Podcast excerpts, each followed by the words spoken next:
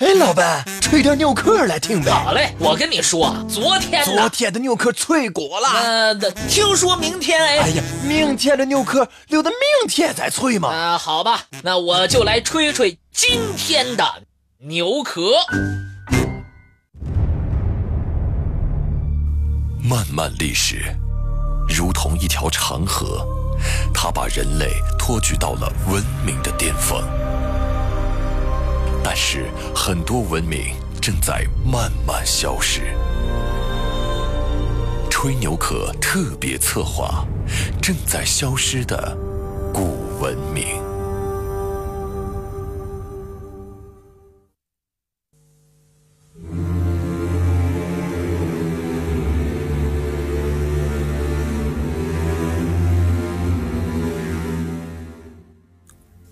汉时期新开辟的道路，主要有通往秦岭以南的夜郎道、灵官道、回中道、子午道；通往北方地区的飞狐道、吴岭以南的交趾道，以及湘南的桥道、五原赛道等等。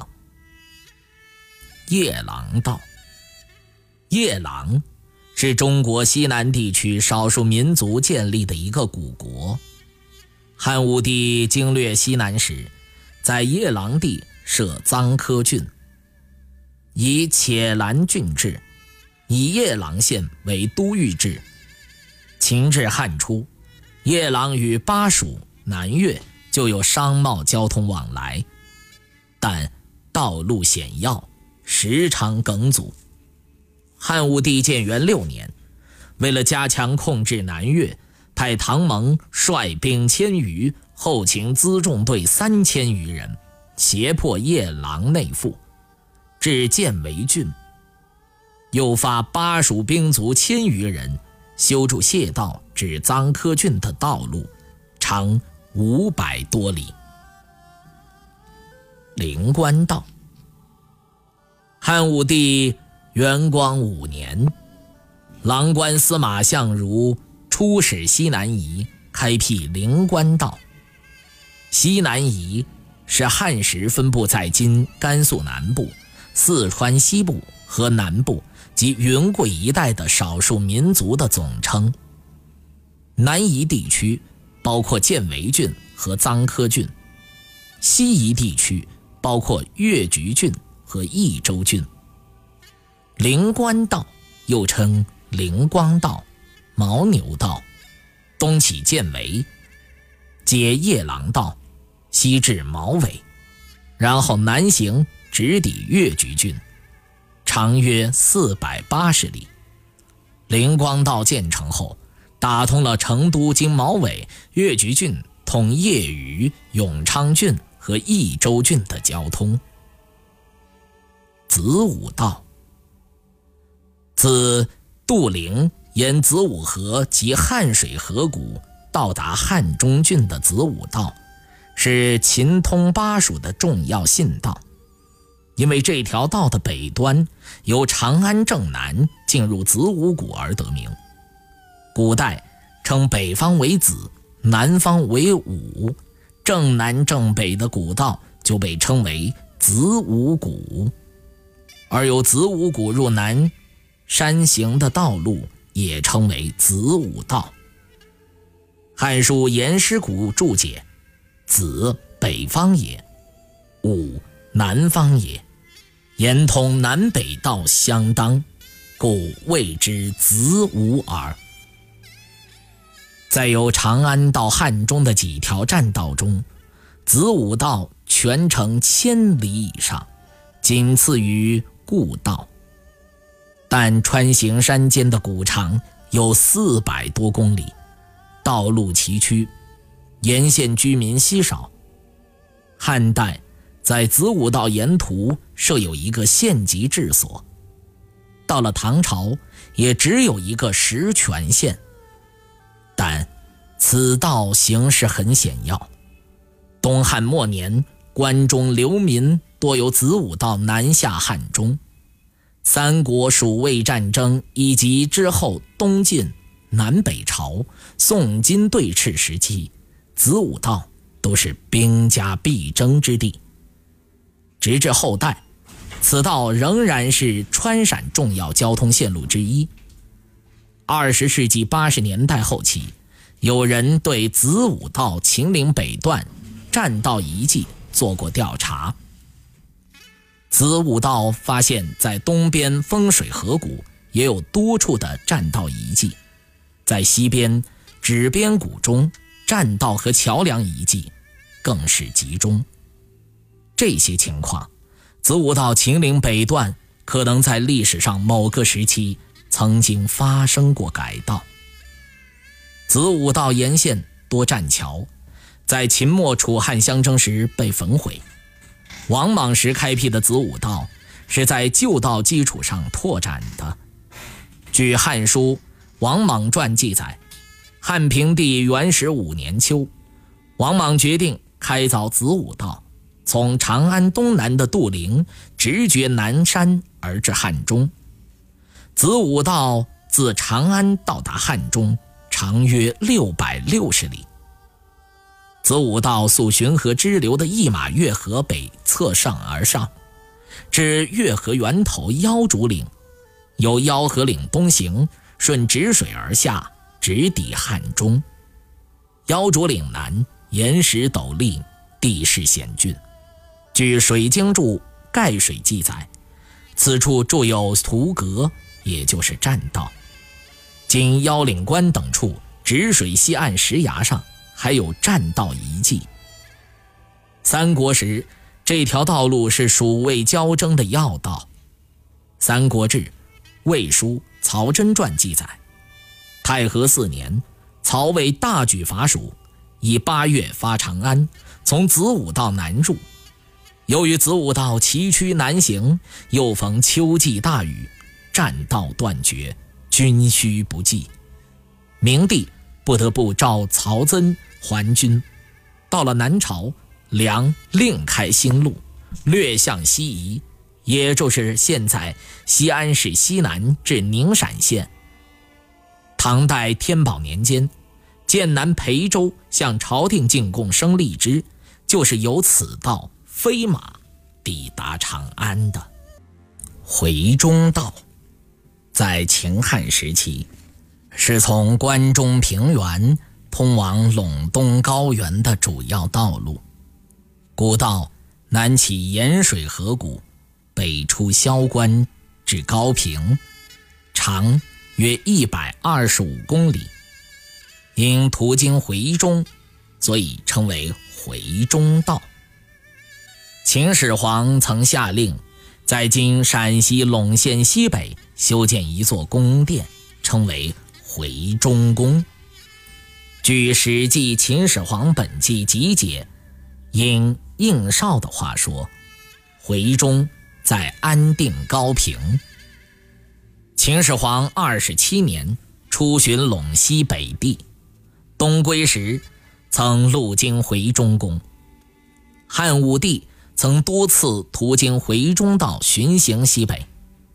据《汉书·武帝纪》记载，元光二年。冬十月，行幸雍，四五池，遂遇陇，登崆峒，西陵阻力河而还。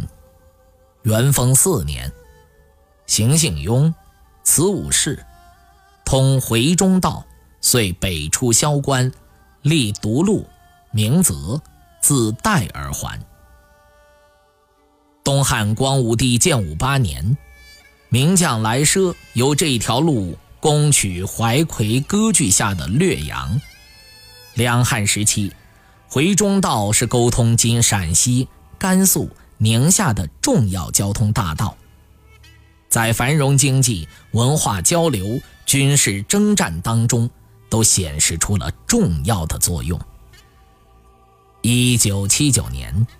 在回中道附近的陇县边家庄，发现了一座春秋早期的秦国贵族墓葬，出土了大批青铜礼器、兵器和车马器。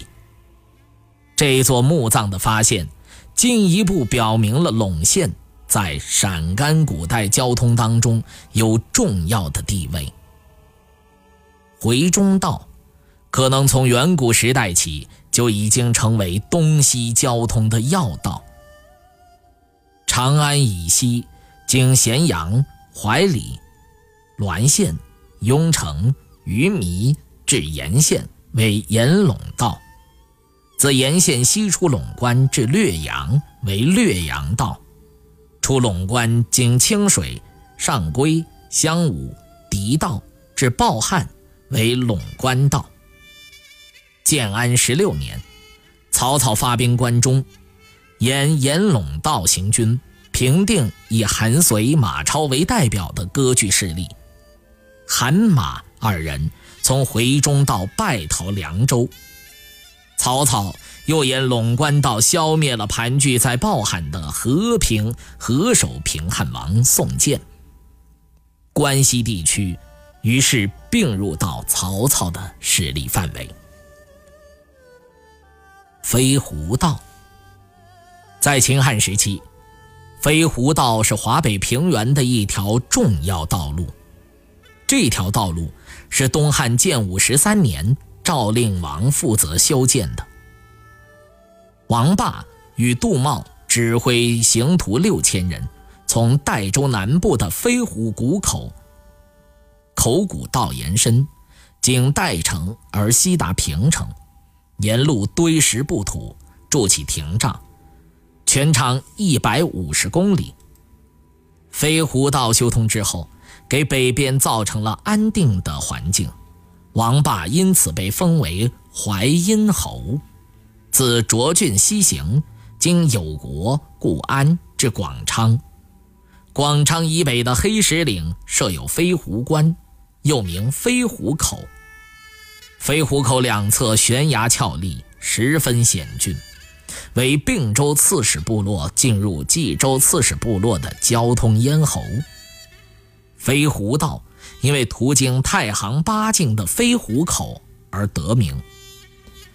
北方发生许多战争，都是通过这条古道调兵遣将的。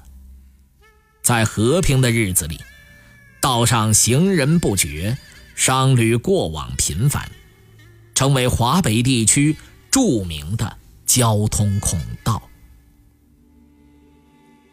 交趾道。东汉光武帝建武十七年，交趾女子征策及女帝征二反，攻没其郡，九真、日南、合府蛮夷皆应之，寇掠岭外六十余城，策自立为王。于是喜书。拜元福波将军，以福乐侯刘龙为父，都楼传将军段志等南击交趾军，至合浦而治病卒。赵元并将其兵遂远海而进，随山勘道千余里。这段话来自《后汉书·马援传》。自合浦沿海岸。至交趾郡至北带的山路，至今仍然是存在的，大概折合现在四百多公里，是东汉通往南疆边远地区的重要通道。湘南桥道。汉武帝时，南越相吕嘉反汉，元鼎五年秋，武帝遣军讨伐。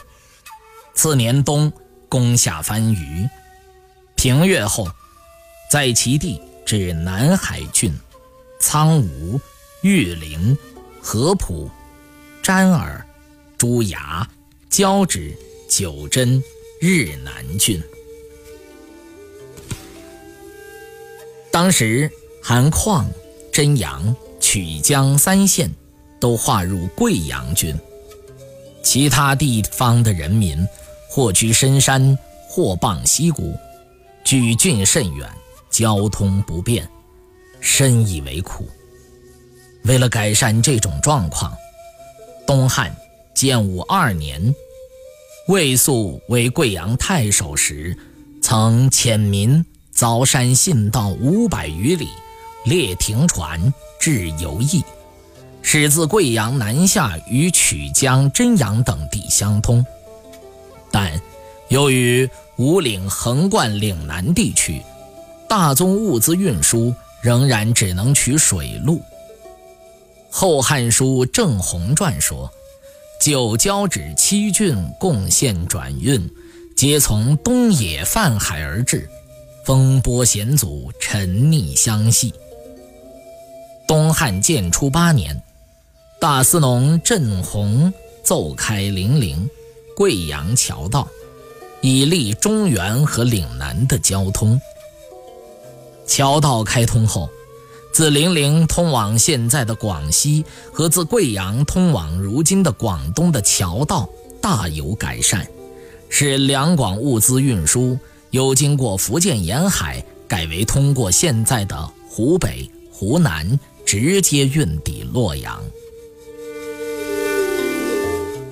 五原赛道，汉代，自长安北行。跨河水至河东郡，经平阳、治县、介休、榆次，达太原郡。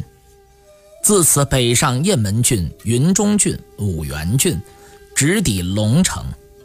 由于这条道路经过河阳县城，故称河阳道，也称五原赛道。河阳道是南连中原腹地，北通匈奴的。